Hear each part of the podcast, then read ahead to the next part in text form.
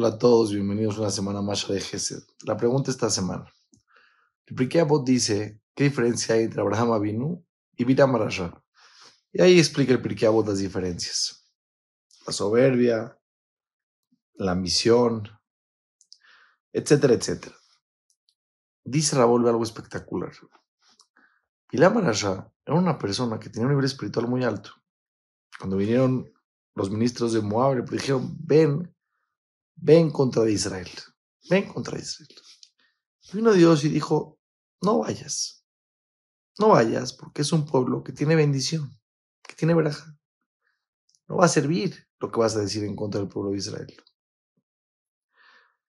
Una persona que tiene contacto con Dios, pónganse a pensar, ¿qué nivel espiritual puede tener?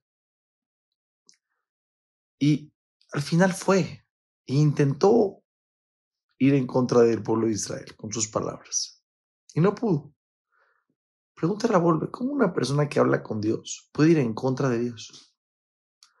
De aquí vemos lo que el deseo hace con la mente de la persona. Los deseos enchuecan el pensamiento.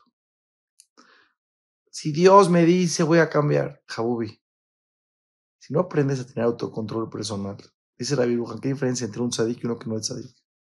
Es que el tzadik nunca peca, no, el tzadik a veces peca y sigue siendo tzadik. Y el que no es tzadik, a veces hace cosas buenas y sigue siendo no tzadik. La diferencia es que el tzadik tiene su corazón en su mano. Los deseos no lo controlan a él. Porque no es tzadik, los deseos lo controlan a él.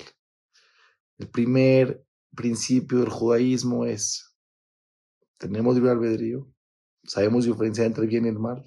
Tenemos deseos. Y nuestra mente puede gobernar nuestros deseos y escoger de la manera correcta. Tenemos libre albedrío y podemos ir en contra de nuestros deseos cuando esos deseos nos llevan a algo corrupto. Todas las verajot, una semana maravillosa, que Hashem de verajá y a todo a Israel.